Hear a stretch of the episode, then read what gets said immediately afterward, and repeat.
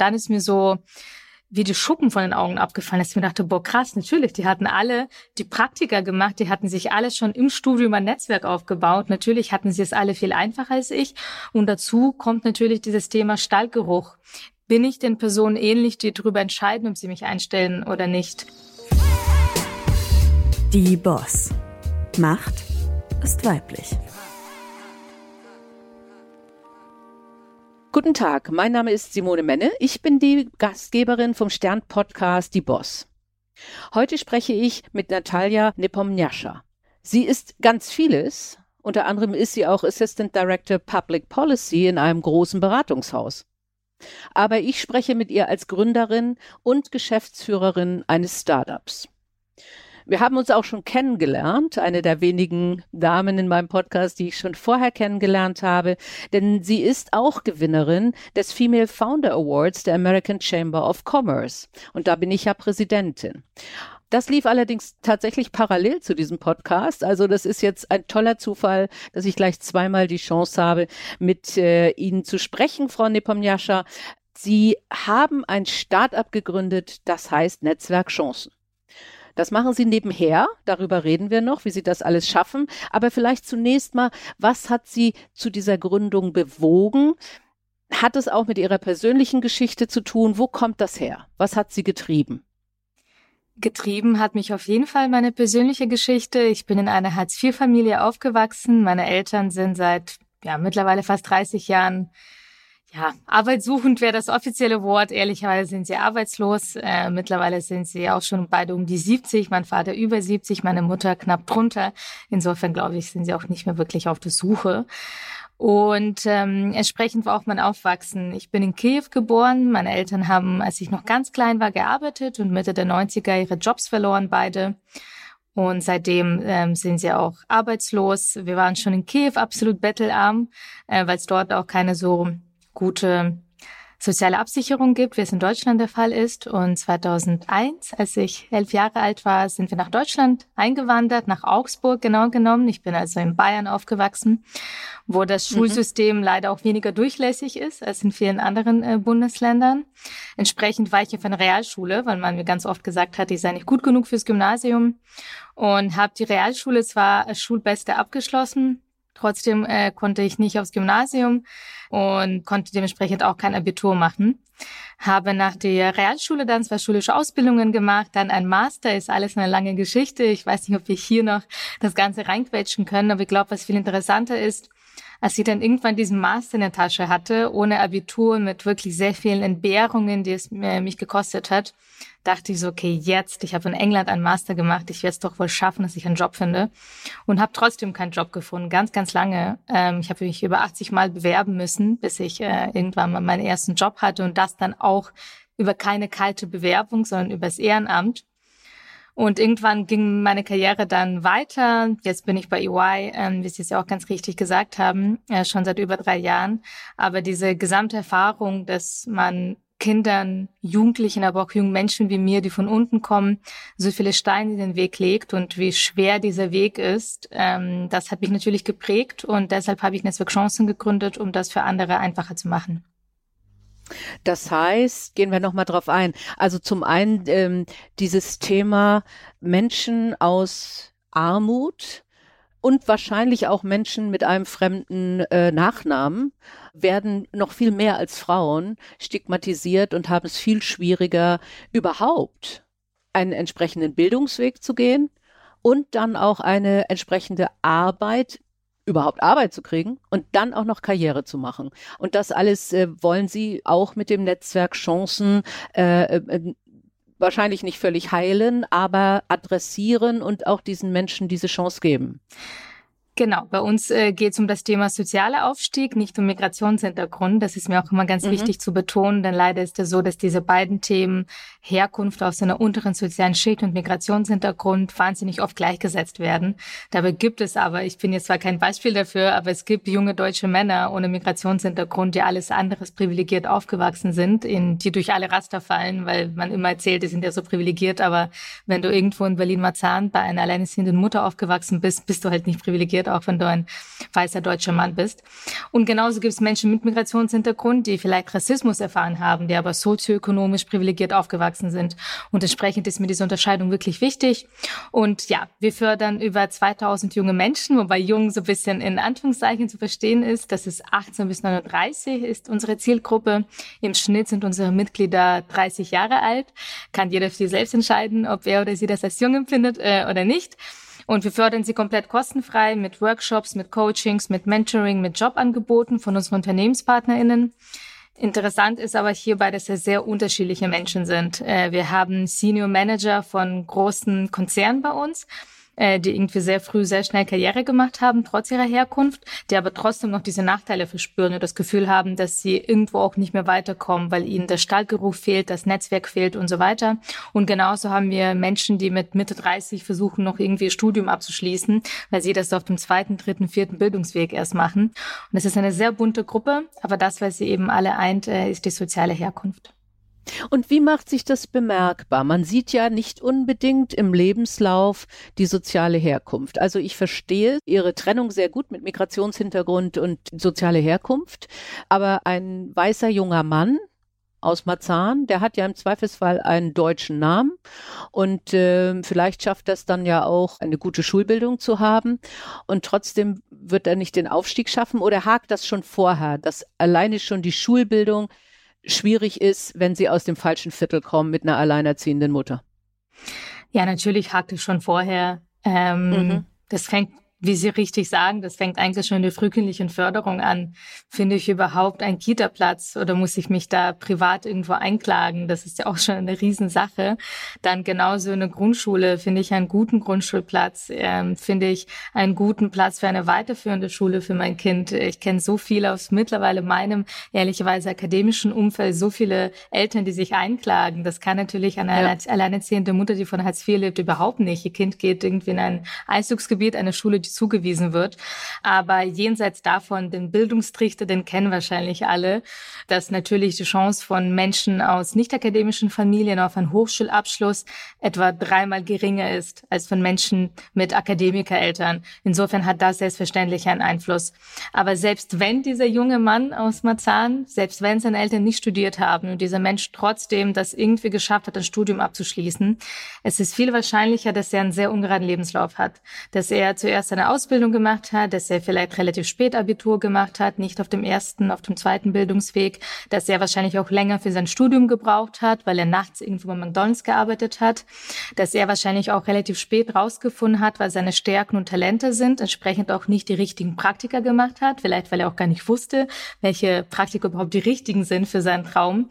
Und wenn so jemand sich dann um eine Stelle bewirbt und konkurriert mit jemandem, der aus einer gut behüteten Familie kommt, der einen sehr geraden Lebenslauf hat, Auslands Auslandsaufenthalt hatte, äh, sein Studium in Regelstudienzeit abgeschlossen hat, die Praktika hatte, die perfekt zum Job passen, hat diese Person natürlich viel bessere Chancen, obwohl sie beide vielleicht einen Hochschulabschluss haben. Okay, verstanden. Und, und Sie haben ja eben auch geschildert, Sie haben über 80 Bewerbungen geschrieben und, äh, und keinen Job gekriegt, obwohl Sie einen Master hatten. Mhm, wie, sogar mit Auszeichnung. ja, und, und wie erklären Sie sich das? Was, was funktioniert da nicht? Ich hatte absolut kein Netzwerk und kein einziges relevantes Praktikum. Und man muss natürlich dazu sagen, ich wollte in den politischen Bereich im weitesten Sinne. Ich habe in England internationale Beziehungen studiert und wollte auch irgendwie so mehr oder weniger in dem Bereich Außenpolitik tätig werden. Ich habe mich beim Deutschen Bundestag beworben, bei irgendwelchen Bundesbehörden, bei Public Affairs Beratungen und so weiter. Und ich glaube, die fanden das abstrus. Also ich wurde das zwei oder dreimal überhaupt irgendwohin eingeladen, dass da jetzt jemand kommt und nicht mal ein einziges Praktikum in dem Bereich gemacht hat. Und ich muss ehrlich sagen, bis ich nach Berlin gezogen bin und zuerst dann diese vielen Absagen bekommen habe, dann aber in Vereine eingetreten bin und Menschen kennengelernt habe, die gerade auch auf Jobsuche waren, aber diese Unterschiede gemerkt habe, dann ist mir so wie die Schuppen von den Augen abgefallen, dass ich mir dachte, boah, krass, natürlich, die hatten alle die Praktika gemacht, die hatten sich alle schon im Studium ein Netzwerk aufgebaut. Natürlich hatten sie es alle viel einfacher als ich. Und dazu kommt natürlich dieses Thema Stallgeruch.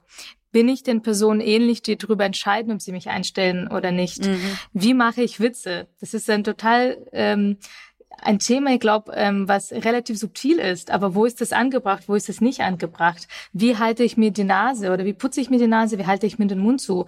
Das sind Sachen, die sehr subtil sind, die aber eine große Rolle dafür spielen, ob man jemanden sympathisch findet oder nicht. Und gerade natürlich, ähm, je höher man in der deutschen Wirtschaft kommt, desto höher ist die Wahrscheinlichkeit, dass man auf EntscheiderInnen trifft, die aus sehr wohlhabenden Verhältnissen kommen.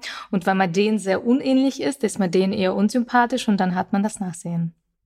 Ja, das ist interessant, aber das stimmt. Also ich erinnere mich an Zeiten, äh, wo Vorstände zusammen mit der Partnerin, und damals war es immer so, ja, es war immer ein Mann mit einer Partnerin und die wurden dann zum Abendessen eingeladen. Das, hieß, das hieß dann der sogenannte Gabeltest. Und da hat man genau sowas, glaube ich, abgetestet, nicht? Passt der zu uns und äh, weiß der, wie man mit Messer und Gabel isst? Es ist so böse war das und das ist äh, noch nicht so lange her. Ja. Und das, ja, und äh, das, das schildern sie natürlich. Wahnsinn.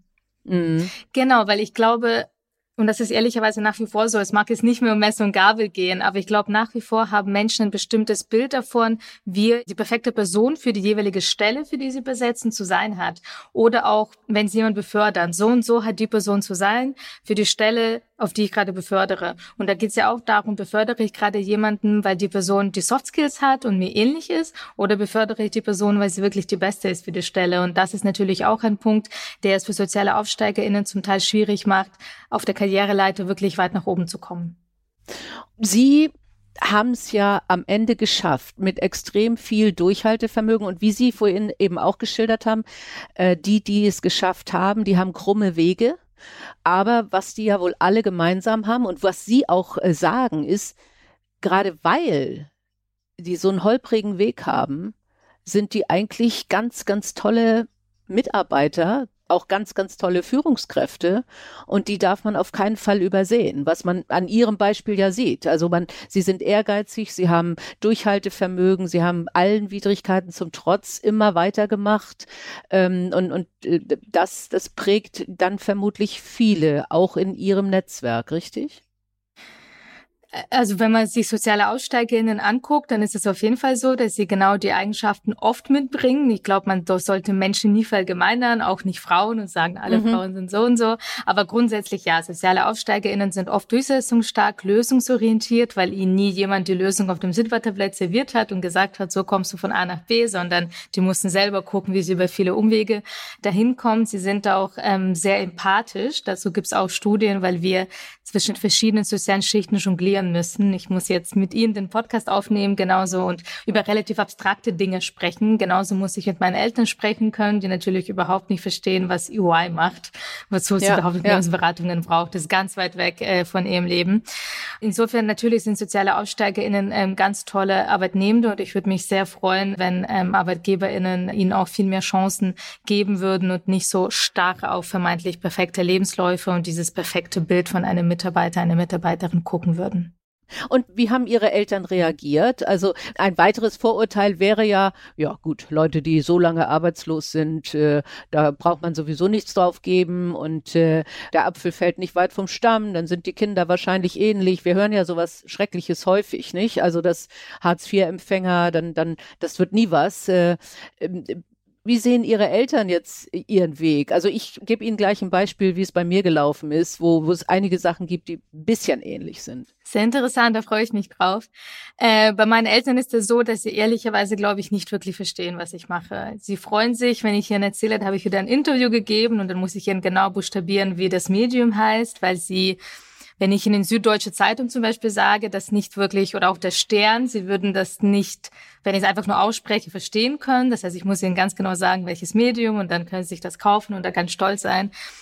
Aber ehrlicherweise, sie verstehen relativ rudimentär, was ich mache, sowohl bei EY als auch bei Netzwerk Chancen. Das ist für sie okay. Sie hat eine Organisation gegründet, sie hat sechs Mitarbeitende, das ist schon irgendwie cool. Ich habe ihr natürlich erzählt und sie fragen das auch immer, wenn ich einen neuen Job oder eine Beförderung habe, wie viel ich verdiene. Das ist und sie sind vermutlich sehr stolz auf sie, ne? Total. Aber sie verstehen nicht, was ich mache. Insofern ist es ähm, so, dass wir relativ wenig jetzt irgendwelche über den konkreten Details sprechen können. Ja, bei mir ist es so, ähm, also ich, ich würde sagen, ich komme aus der Mittelschicht, äh, aber meine Eltern haben beide keinen Schulabschluss aufgrund von Kriegserfahrung. Meine Mutter hat immer gearbeitet und ich war eigentlich durch Zufall auf der Schule, auf der ich war, weil die war neben dem Arbeitsplatz meiner Mutter. Aber. Als was äh, hat sie gearbeitet, wenn ich fragen darf? Normal als in Anführungsstrichen Buchhalterin äh, in einem ganz kleinen Unternehmen am Anfang, war aber so gut, äh, dass die Chefs gesagt haben, sie darf gar nicht aufhören zu arbeiten, wenn sie jetzt ein Kind bekommt. Und dann bin ich als Baby schon mit ins Büro gekommen und die Chefs haben auf mich aufgepasst, während meine Mutter gearbeitet hat. das war ganz lustig. Ich bin dann auf eine Ganztagsschule, weil eben meine Eltern beide gearbeitet haben, die extra für Arbeiterkinder vorgesehen war. Aber es gab Lehrer, die haben zum Beispiel zu einem Jungen gesagt, na ja, dein Vater kommt ja auch von Howald dritte Schicht. Und Howald dritte Schicht ist äh, Menschen, die auf einer Schiffswerft arbeiten. Das ist Howald. Und dritte Schicht sind halt die, die dann nachts irgendwelche Hilfsarbeiten machen. Und dann daran merkt man ja, das, was Sie schildern. Dieser Junge wurde von den Lehrern sofort in diese Schublade gesteckt und hat wahrscheinlich viel schlechtere Chancen gehabt, weil der Lehrer schon gesagt hat, ey, äh, das wird nichts mit dir. Und das haben sie ja auch erlebt. Ihnen hat ja auch jemand gesagt auf der Realschule, nee, du, du passt hier nicht aufs Gymnasium. Das, das äh, alleine von ihrer Herkunft her und nicht von ihren Noten her, richtig? Ähm, ich weiß gar nicht, ob es der Person, also genau genommen, das war ein Konrektor eines Gymnasiums und ich habe versucht, nach der neunten Klasse dahin zu wechseln. Ich glaube, wir haben gar nicht wirklich über meine Eltern gesprochen. Das würde mich sehr wundern.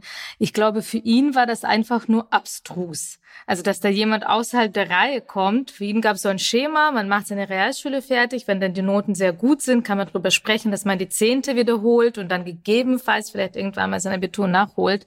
Aber dass da jemand außerhalb der Reihe kommt und sagt, ich möchte unbedingt aus Gymnasium, ich habe einen Schnitt von 1,3, ich kann sogar Russisch als zweite Fremdsprache nehmen, weil die braucht man in bayerischen Gymnasien der hat es nicht mehr in Erwägung gezogen, dass da jetzt jemand kommt, irgendwie mit Power und mit Willen, dass man so jemand vielleicht fördern sollte.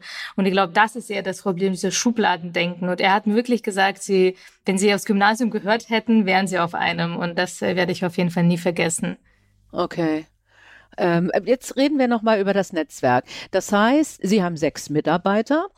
Sie fördern, Sie haben eben gesagt, 2000 Menschen in irgendeiner Form. Welche Förderung kann man da erfahren? Also was bieten Sie an äh, oder was möchten Sie auch von diesen Menschen, die jetzt bei Ihrem Netzwerk mitmachen?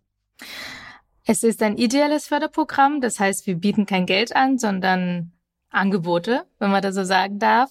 Und das ist super niedrigschwellig. Man meldet sich bei uns auf der Homepage an. Das war mir auch sehr wichtig bei der Konzeption des Programms, weil ich finde Elite-Programme, wo man sagt, du förderst nur die Begabten und dann müsst ihr irgendwie Referenz schreiben, Bewerbungsschreiben einreichen und so weiter. Das wollte ich alles überhaupt nicht. Ich wollte niedrigschwellig halten. Sie melden sich auf der Homepage an und ähm, dann bekommen sie zweimal im Monat ein Newsletter und da sind die ganzen Angebote drin. Und da sind Workshops zu Themen wie Rhetorik, Networking, Mindset, Karriereplanung und so weiter und so fort. Alles komplett kostenfrei, alles von sehr guten, geprüften Coaches. Wir nehmen doch nicht jeden, der sagt, hier, ich will einen Workshop geben. Wir bieten Einzelcoachings an, die immer beliebter werden, weil wir mit der Zeit gemerkt haben, dass gerade unsere Zielgruppe sehr stark von diesen individuellen Angeboten profitiert. Einzelcoaching sehr viel zu Themen wie eigene Stärken erkennen oder sich wirklich einen eigenen Karriereplan machen oder auch den Lebenslauf überarbeiten. Denn gerade wenn man so einen ungeraden Lebenslauf hat oder zum Beispiel auch den in eine Geschichte packen, zu Storytelling. Ah ja. Das hatten wir auch einen tollen Workshop. Dann bieten wir Mentoring an, äh, ganz klassisch, meistens von unseren UnternehmenspartnerInnen. Also das sind unsere UnternehmenspartnerInnen, das sind ehrlicherweise die wenigen Unternehmen in Deutschland, die erkannt haben, dass soziale Herkunft auch zu Diversity gehört und gefördert gehört. Sie stellen oft MentorInnen für unsere Mitglieder. Und dann geht es viel um Jobangebote natürlich auch von unseren Unternehmenspartnern Partnerinnen rekrutieren, dass sie das auch über uns machen. Was mir aber auch wichtig ist, weil Sie auch gefragt haben, was wir erwarten. Ich verstehe, dass es nicht jeder kann, weil jede Situation unterschiedlich ist. Grundsätzlich erwarten wir, dass sie sich einbringen, indem sie auch viel Peer-to-Peer -Peer machen, also einander unterstützen. Das passiert auch viel, wenn jemand schon weiter in der Karriere ist, dass er dann die Mitglieder, die am Anfang sind, äh, unterstützt. Ähm, oder auch sich ehrenamtlich engagiert. Zum Beispiel unsere Workshops, die werden oft von unseren Mitgliedern selbst betreut, weil es sind so viele und natürlich ja sechs Mitarbeiter, die so viel mhm. zu tun haben, die können die Workshops nicht immer betreuen. Gleichzeitig ist mir klar, jemand, der total strugglen muss, ähm, vielleicht tatsächlich, solche Mitglieder haben wir auch, selber alleinerziehende Mütter, die irgendwie versuchen, noch ihr Studium nachzuholen, dass sie jetzt nicht unbedingt die Zeit haben, sich sehr viel einzubringen.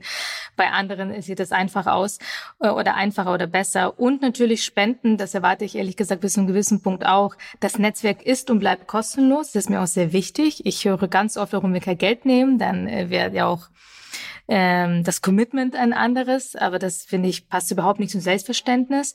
Aber wenn jemand schon weiter in der Karriere ist, dann freue ich mich immer, wenn sie auch was zurückgeben und uns mit einer Spende unterstützen.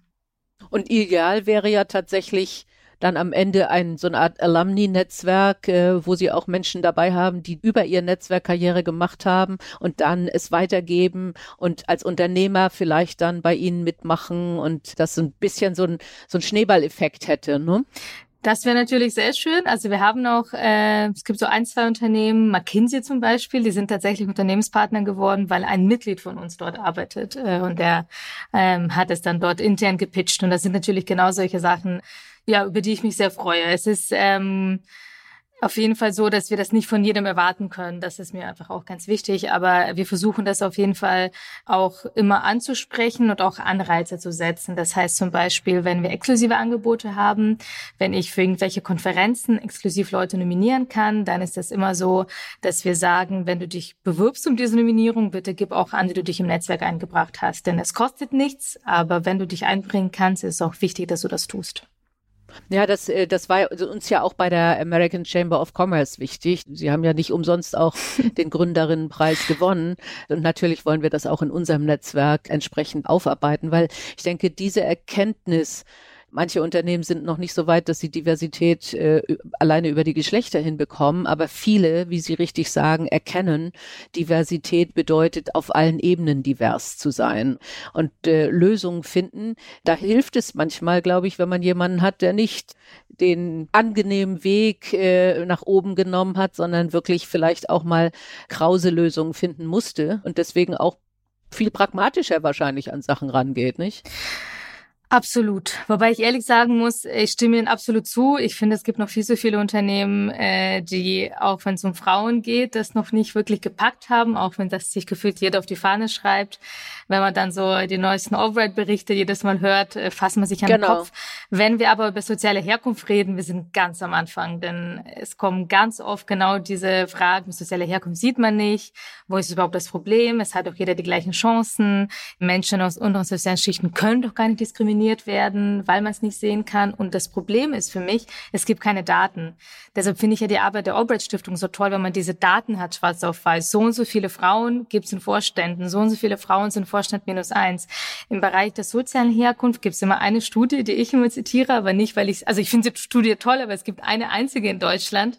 Da wurde untersucht, dass ähm, 80 Prozent der DAX-CEOs beziehungsweise der 100 größten deutschen Unternehmen, also DAX und MDAX, aus sehr privilegierten Familien kommen, also obere Mittelschicht und Oberschicht.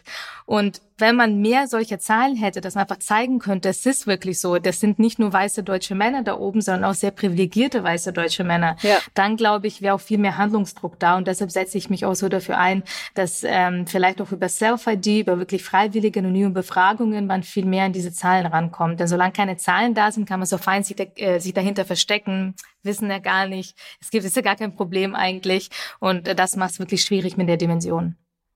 Wobei ein paar Zahlen also, aber Sie haben recht, äh, das war eine Studie aus England, die beispielsweise auch sagt, Menschen aus einem Arbeiterhaushalt, äh, selbst wenn sie einen guten Job haben, kriegen bis zu, ich glaube, 17 Prozent weniger Geld. Also ich glaube, ähm, genau. Äh, ja, äh, ne? Also im Schnitt sind es 13 Prozent. Es, es ist eine sogenannte okay. Class Pay Gap.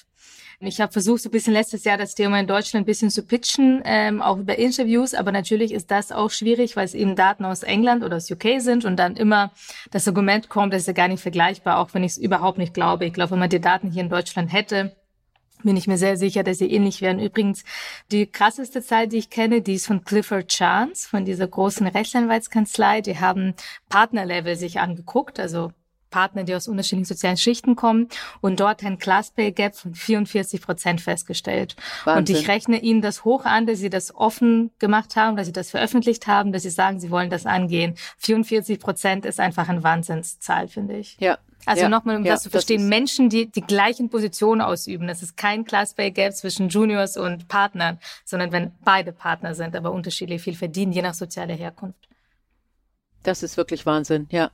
Ich glaube Ihnen. Also, äh, oder ich glaube dasselbe wie Sie. Also, und ich, ich finde auch, Transparenz hilft natürlich enorm, nicht? Also, das sieht man bei anderen Themen ja auch. Und man hat es an der Frauenquote gesehen, dass sich dann tatsächlich etwas bewegt. Und das wäre die Arbeit definitiv wert. Sie haben in einem Interview mal gesagt, dass Sie in Ihrer Kindheit oder als Teenager tiefe soziale Scham empfunden haben das macht ja was mit Menschen und das betrifft ja auch die Menschen, die Sie jetzt mit dem Netzwerk Chancen betreuen. Was, was bedeutet das und wie kann man damit umgehen? Also zuerst zur Bedeutung. In meinem Fall war das so, dass ich mich am liebsten irgendwo vergraben hätte. Ich ähm, hatte Angst rauszugehen, hatte oft Angst, etwas zu sagen, ich glaube auf jeden Fall, dass es sehr viel, viel mit meinen Eltern zu tun hat, die beide Mitte der 90er ihre Jobs verloren haben und so lange arbeitslos waren, dass sie irgendwann sich einfach so einen Schutz Mechanismus vielleicht geschaffen haben zu Hause und kaum noch rausgegangen sind. Äh, und das sich natürlich enorm auf mich übertragen hat und dass sie sich auch gar nicht zugetraut haben, irgendwo aktiv zu sein, irgendwo rauszugehen. Sie wollten am liebsten, dass man sie im Supermarkt oder irgendwelchen anderen Geschäften beim Arzt gar nicht wahrnimmt, dass sie wie so eine Art, wie bei Harry Potter, so einen Umhang haben, keine sieht sie, mhm. dann erledigen sie ihren Einkauf und gehen da wieder raus. Und ähm, das hat sich natürlich total auch auf mich irgendwie übertragen. Ich bin ähm, Einzelkind, äh, muss man glaube ich auch noch dazu sagen. Und das hat sich so ausgewirkt, dass ich zum Teil, wenn ich irgendwo shoppen war, zum Beispiel bei Pimki, äh, das ist ja jetzt kein Marco Polo oder sowas. Aber trotzdem, als ich in der Schule war, war das irgendwie so der Laden, wo auch die coolen Mädels irgendwie einkaufen waren. Und da hatte ich zum Teil Angst, dass sie mich da sehen und denken, hä, wie kann es sein, dass die sich anmaßt, dass auch sie jetzt nicht nur zu Kick irgendwie geht, sondern auch bei Pimki was einkaufen kann. Ich glaube, das ist so eine Scham, die ganz schwer ist zu beschreiben, die, glaube ich, man vielleicht auch irgendwo empfunden haben muss. Und die anderen Momente waren für mich, als ich dann schon meinen Master hatte und dann versucht habe, eben zum Net zu netzwerken, weil ich sehr schnell gemerkt habe, ähm, bei der Jobsuche, ich komme so nicht weiter, wenn ich einfach nur kalte Bewerbungen abschicke. Und dann angefangen habe, mich ehrenamtlich zu engagieren und zuerst totale Angst hatte, irgendwas zu sagen oder immer darauf geachtet habe, möglichst kurze Sätze zu sagen und nur ganz kurz zu sprechen, weil ich Angst hatte, mich zu verhaspeln ähm, und dachte so, okay, ich, ich habe nur dieses Studium in England, nur ein Master, ich habe kein Bachelor, ich habe irgendwie kein Abitur. Und da sind jetzt diese total cleveren Menschen, die irgendwie viele von denen Jura studiert haben, die schon ganz tolle Praktika gemacht haben, die sich alle so eloquent ausdrücken. Und ich hätte mich da am liebsten auch irgendwo versteckt. Und das hat sich dann zum Glück nach und nach gelegt, dass ich gemerkt habe, okay, die kochen auch nur mit Wasser, aber die ersten paar Monate dieser Zeit ähm, hat mich das auf jeden Fall sehr begleitet. Und ich glaube, das ist eine Scham, die rational nicht zu erklären ist, weil es rational gesehen ich nicht weniger drauf hatte als sie, aber ich hatte das Gefühl aufgrund meiner Herkunft, dass ich weniger drauf habe und mich auch kaum trauen sollte, in irgendwie ihrem erlauchten Kreis irgendwas zu sagen, mm. weil sie vielleicht mm. irgendwie auch als anmaßend finden könnten, dass die jetzt irgendwas Hochtrabendes sagt. So eine Angst war das. Mm es hört sich vielleicht jetzt blöd an, aber was ich zum Beispiel ganz schlecht kann, ist auch bei irgendwelchen so Hochkaräter-Empfängen Smalltalk zu machen. Ja, also wirklich mich dazu zu stellen und dann eben auch was Weises zu sagen, das fällt mir manchmal richtig schwer äh, weil ich auch nicht so groß geworden bin und, und das nie gelernt habe. Äh, aber es hat natürlich mit Charme nichts zu tun. Aber das finde ich aber sehr interessant, dass Sie das immer noch sagen, Frau Menne, nach so und so vielen Jahrzehnten da oben, dass Sie immer noch sagen, so richtig gehöre ich da nicht hin. Das sagt ja auch sehr viel über dieses Thema soziale Herkunft am Arbeitsplatz aus, dass man das eigentlich nie ganz ablegt und dass es doch sehr, sehr lange noch eine Rolle spielt. Das ist so, ja, das würde ich auch sagen. Mhm. Das ist unabhängig von der Position. Noch ein anderer Aspekt. Ich habe auch gelesen, das gilt für Frauen, aber es gilt äh, insbesondere auch für Menschen aus einer niedrigeren sozialen Schicht. Wenn sie dann irgendwo sind, gibt es auch häufig dieses Hochstapler-Syndrom. Das heißt, man sitzt dann da und denkt, ich gehöre hier gar nicht hin, ich bin hier, ich, die werden rauskriegen, dass ich hier nicht herpasse oder wie auch immer. Aber das wird wahrscheinlich noch viel schwerer zutreffen, wenn man dann das, das Gefühl hat, okay, die benehmen sich alle anders als ich oder hier gibt es bestimmte Regeln, die ich aber gar nicht so durchschaue, wo man dann versucht, sich vielleicht anzupassen, aber nicht weiß, ob man es kann und dann denkt, okay, gleich werden die mir sagen, hey, du gehörst gar nicht dazu. Kennen Sie das auch? Haben Sie das auch gehört? Also ich kenne es natürlich selber von mir und natürlich aus unserem Netzwerk ähm, auch sehr viel. Wir haben da auch Events dazu angeboten. Ich finde es grundsätzlich auf jeden Fall gut, dass man jetzt sehr viel über dieses Imposter-Syndrom ähm, spricht. Ich weiß aber ehrlicherweise nicht, ob das jetzt bei unserer Zielgruppe so das Wichtigste ist.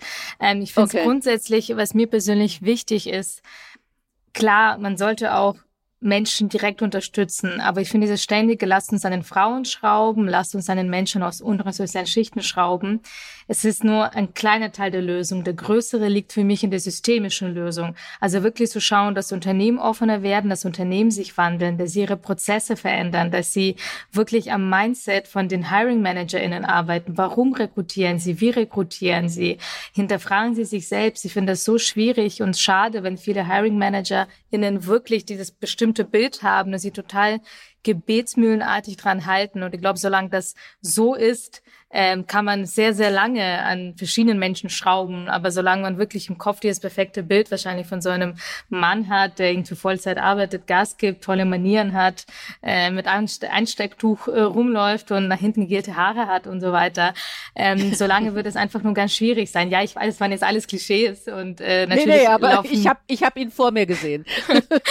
äh, ich glaube einfach, man muss am System ausschrauben und da sind Unternehmen für mich in der Verantwortung und das wird in meinen Augen viel zu oft gesagt, ja, lass uns mal gucken, dass wir einzelne Frauen unterstützen und dann läuft alles. Das ist mir einfach echt zu einfach.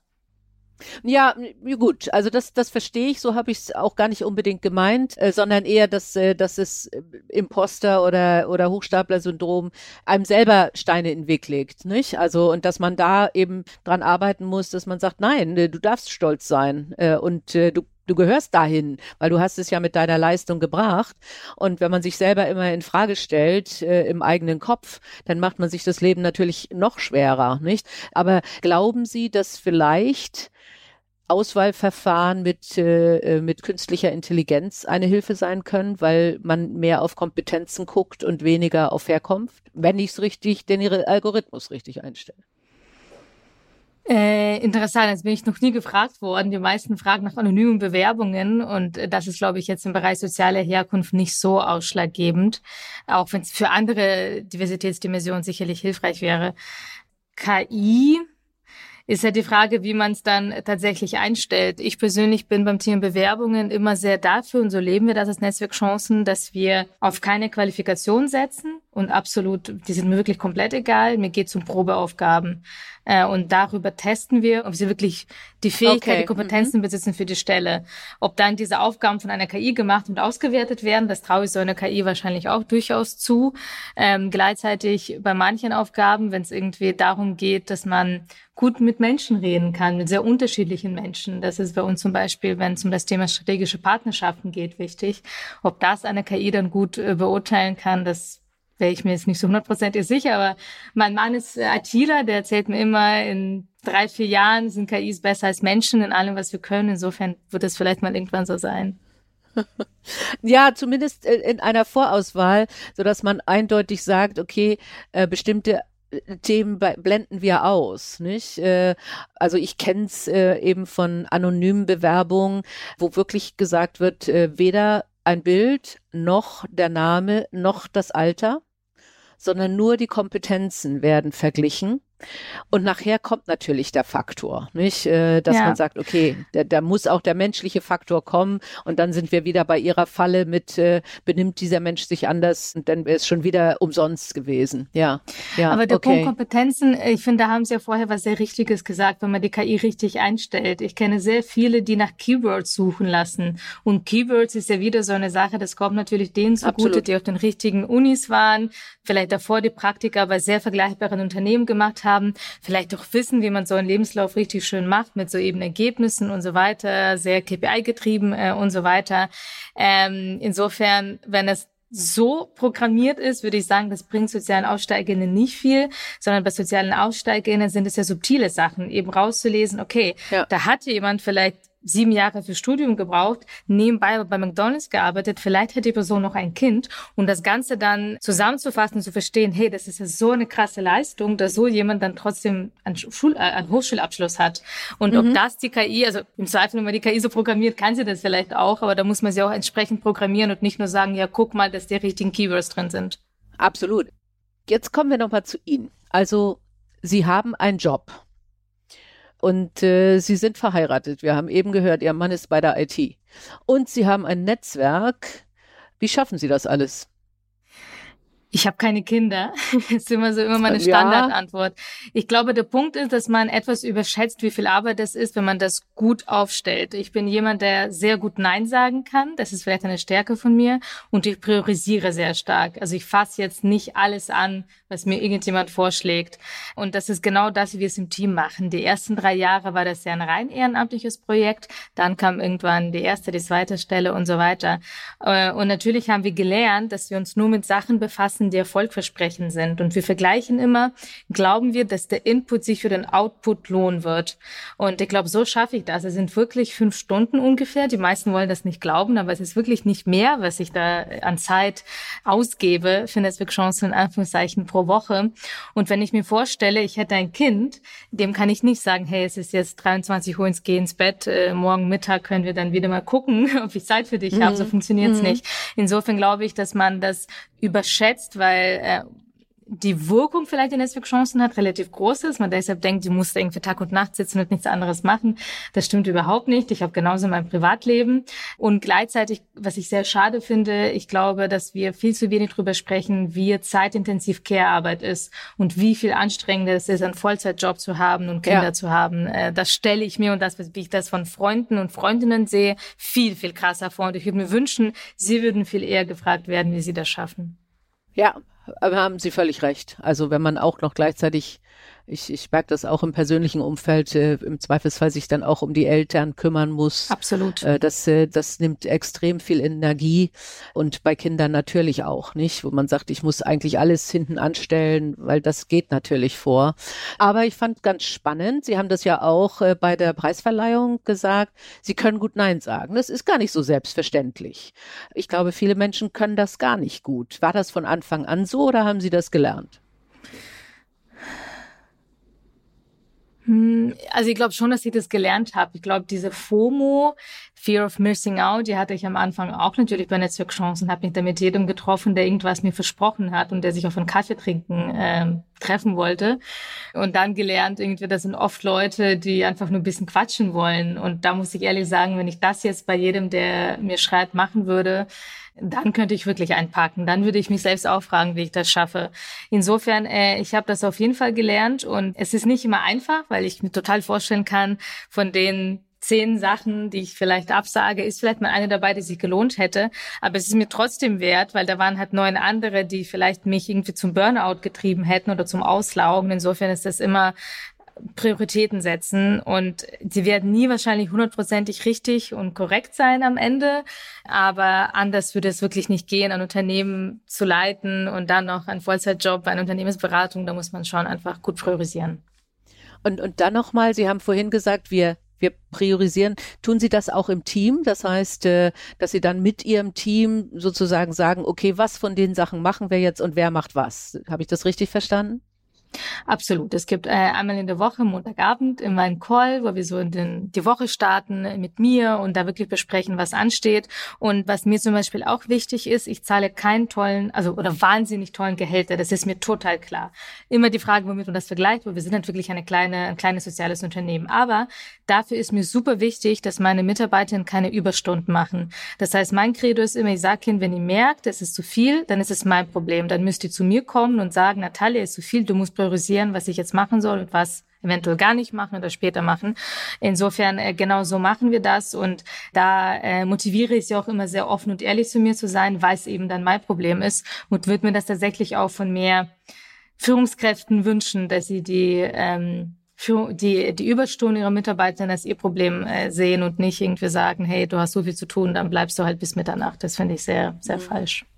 Das ist ein guter Ansatz. Und ich denke, häufig führt das auch zu wesentlich mehr Produktivität. Äh, Sie kommen aus Kiew. Ähm, wir haben jetzt momentan sehr, sehr viele Geflüchtete, die in einer schrecklichen Situation sind. Äh, und natürlich, wir können es gar nicht einschätzen, wie schlimm die Situation im Lande selber ist. Wie ist da Ihre Lage zu, wie, wie stehen Sie da? Sie sind mit elf aus dem Land raus. Ist das für Sie noch ein Thema? Wie sollen wir als Deutsche es vielleicht besser verstehen? Wie sollen wir auch vielleicht besser mit den Geflüchteten umgehen? Gibt es da Themen, die Ihnen wichtig sind? Also ich habe natürlich einen totalen Bezug, weil ich in der Grundschule dort war und ähm, sehr viel Kontakt habe zu den äh, Mitschülerinnen, äh, mit denen ich auf der Grundschule war. Ehrlicherweise sind bis auf eine einzige, die noch in Koblenz ist, äh, mit ihren Kindern, die ich auch vor ein paar Wochen besucht habe, sind alle zurück nach Kiew. Einerseits erzählen sie mir, dass sie sich relativ sicher fühlen, weil wohl die Luftabwehr viel, viel besser geworden ist jetzt in den letzten eineinhalb Jahren und sie ein relativ normales Leben führen. Also sie erzählen mir, dass sie ganz normal ihre Kinder irgendwie zum Sport fahren und zum Teil sogar in den Urlaub fahren. Alles mit dem Auto, sie können halt nicht fliegen, ähm, aber immerhin. Gleichzeitig hat mir vor ein paar Wochen eine Freundin geschrieben, dass ihr Mann, den ich sogar kennengelernt habe, äh, noch, dass er eingezogen wird und Tja, wie wir damit umgehen, ich glaube, wer kann helfen tatsächlich. Und ähm, so blöd es klingt, Spenden hilft. Ich weiß, das wollen irgendwie ganz viele nicht hören und denken, man muss da äh, sonst was tun und das ist so lapidar. Aber ich glaube, viele Hilfsorganisationen, die ganz tolle Arbeit machen, sie freuen sich über Geld, weil das so schwer ist, Menschen zu bezahlen oder auch Güter zu kaufen. Und klar, zum Teil werden diese Güter gespendet, zum Teil aber auch nicht, gerade wenn man einfach nur sehr schnell besorgen muss. Ähm, und ich glaube, wer Geld hat, und so geht es mir ehrlichweise mit Netzwerkchancen auch, da kommen immer die Leute und wollen Mentor sein und sonst was sein.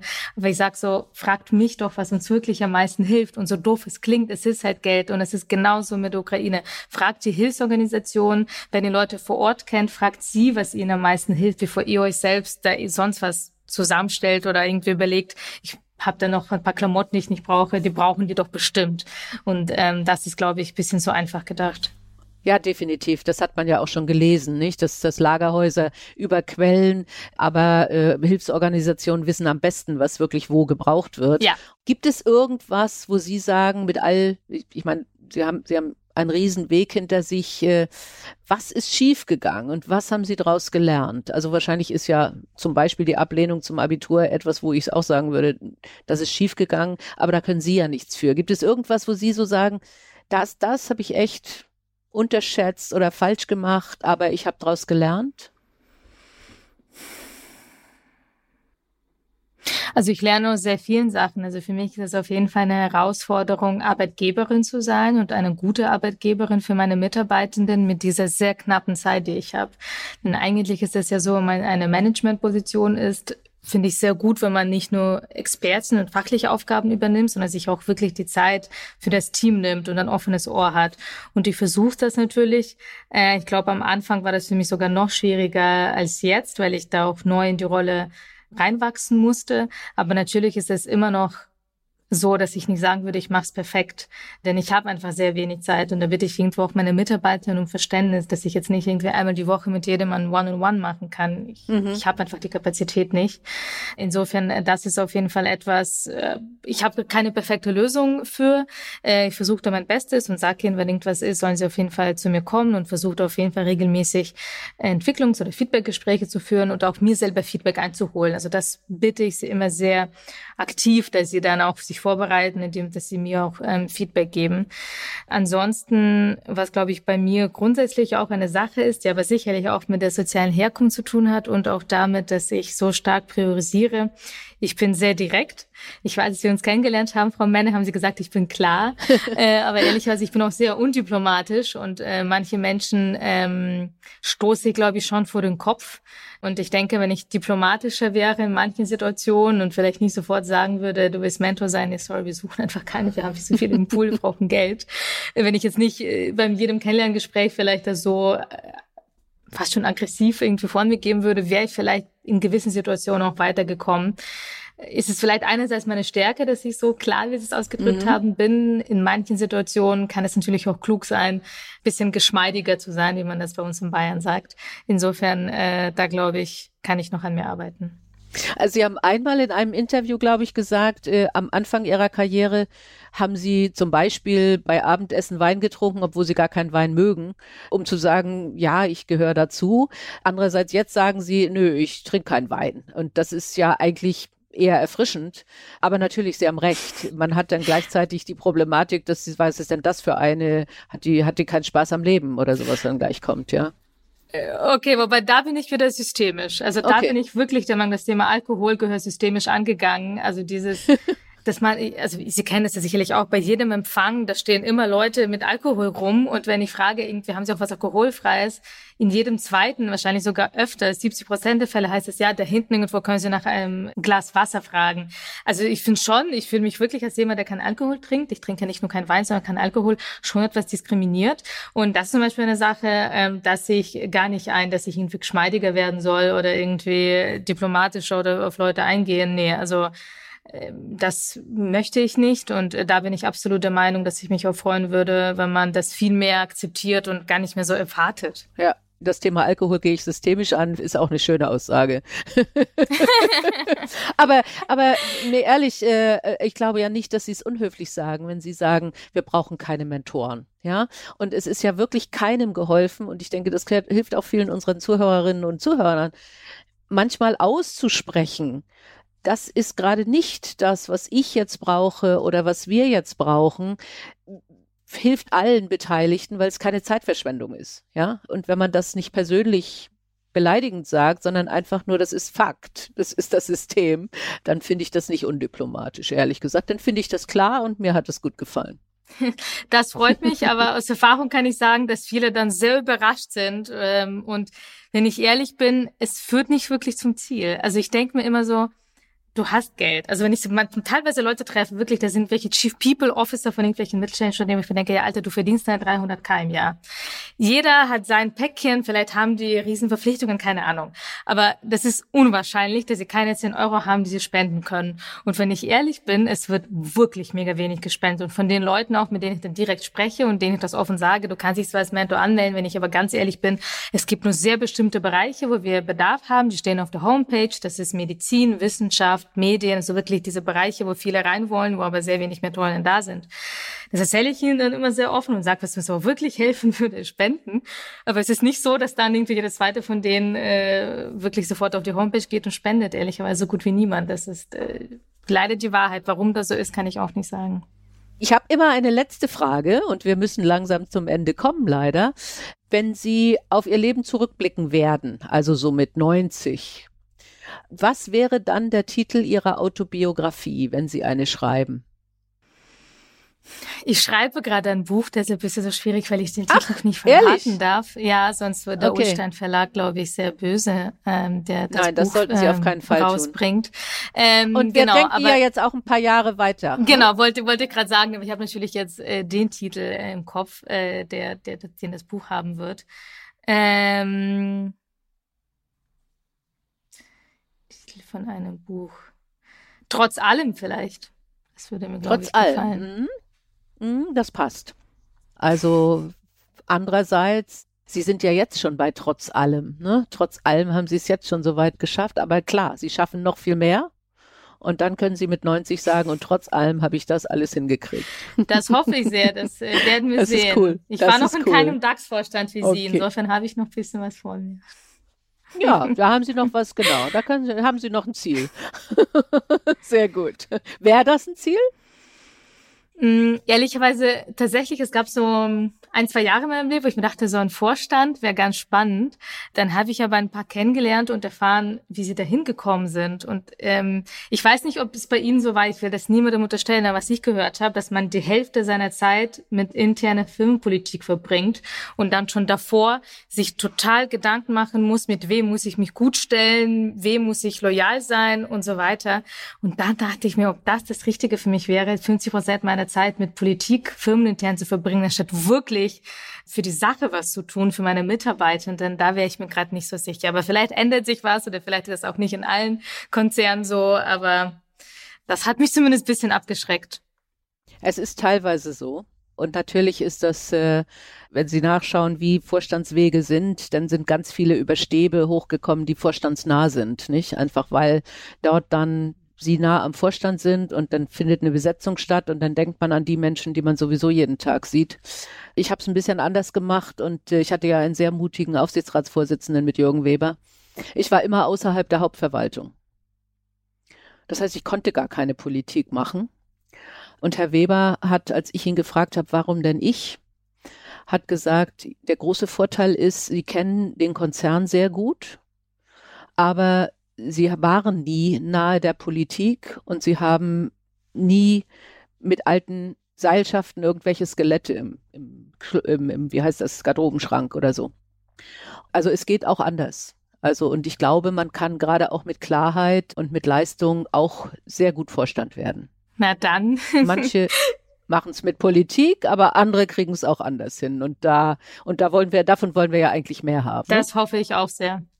Ganz, ganz herzlichen Dank für dieses Gespräch. Also ich habe wieder viel gelernt äh, und finde Ihr Engagement einfach toll. Also Frau Nepomniascha, Respekt vor allem, was Sie tun. Ich wünsche noch ganz, ganz viel Erfolg und viele Spenden. Ganz, ganz herzlichen Dank. Hat mir auch viel Spaß gemacht. Danke. Tschüss. Die Boss. Macht ist weiblich.